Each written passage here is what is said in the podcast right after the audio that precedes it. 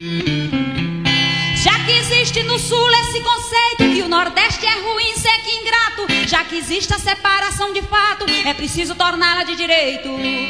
Quando um dia qualquer isso for feito, todos dois vão lucrar imensamente, começando uma vida diferente da que a gente até hoje tem vivido. Imagina o Brasil ser dividido e o Nordeste ficar independente.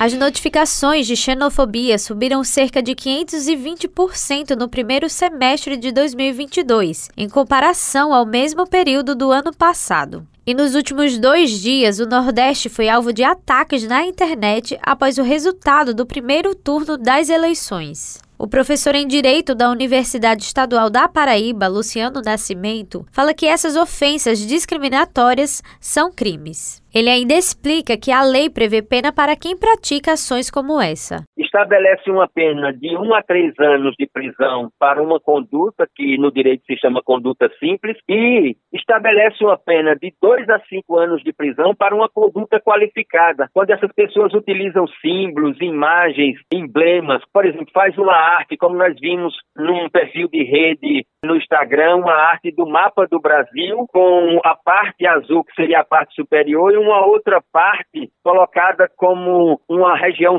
subdesenvolvida, atrasada, alguma coisa assim. O estudante Diogo Pinheiro confessa não estar surpreso com a repercussão negativa, pois essa não é a primeira vez que a região Nordeste sofre com este tipo de preconceito. E eu confesso não estar muito surpreso com a repercussão toda da xenofobia após o resultado das eleições, porque é algo que já vem acontecendo de forma recorrente em outras eleições para presidente, e a gente tem observado justamente esse discurso, porém esse ano, claro, que se intensificou. Né? A gente percebeu nas redes sociais o quanto isso aumentou e quão tem afetado a nossa população do Nordeste, da Paraíba, de forma profunda e eu posso até dizer de forma pessoal de cada um. Mas infelizmente a gente ainda encontra também pessoas que moram no Nordeste e por pensamentos políticos divergentes repercutem também e reproduzem essa xenofobia contra pessoas do próprio convívio, contra pessoas da própria convivência no mesmo estado, na mesma região. Para a estudante Isadora Giacomi, esses comentários tentam vender um estereótipo que não existe. Muitos desses comentários vieram da região sul, da região sudeste, e essas pessoas elas têm uma visão utópica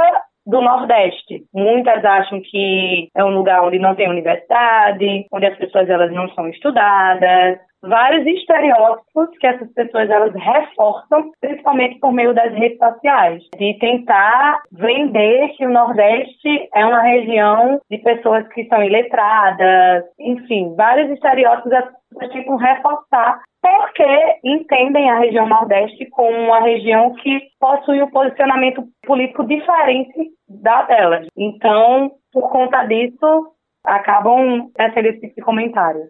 Ela ainda reforça o orgulho que sente em ser nordestina. Eu sinto muito orgulho de ser nordestina. O Nordeste é uma região, apesar de todo esse cenário caótico que estamos vivendo, é uma região unida, onde as pessoas elas se unem em prol de uma causa, pessoas trabalhadoras. A gente vê que o nordestino é um povo trabalhador que acorda cedo, que volta para casa tarde por conta do trabalho, mas que não deixa de ter o um sorriso no rosto, que não deixa de tratar as pessoas que vêm de fora, inclusive turistas do sul, sudeste, acabam abraçando, acolhendo. Nós somos considerados também por essas pessoas como pessoas acolhedoras, alegres. Então, independente desse tipo de comentário, desse desrespeito, continuamos aqui. Vale lembrar que atos xenofóbicos são crimes. Evelyn Lima para a Rádio Tabajara, uma emissora da EPC, empresa paraibana de comunicação.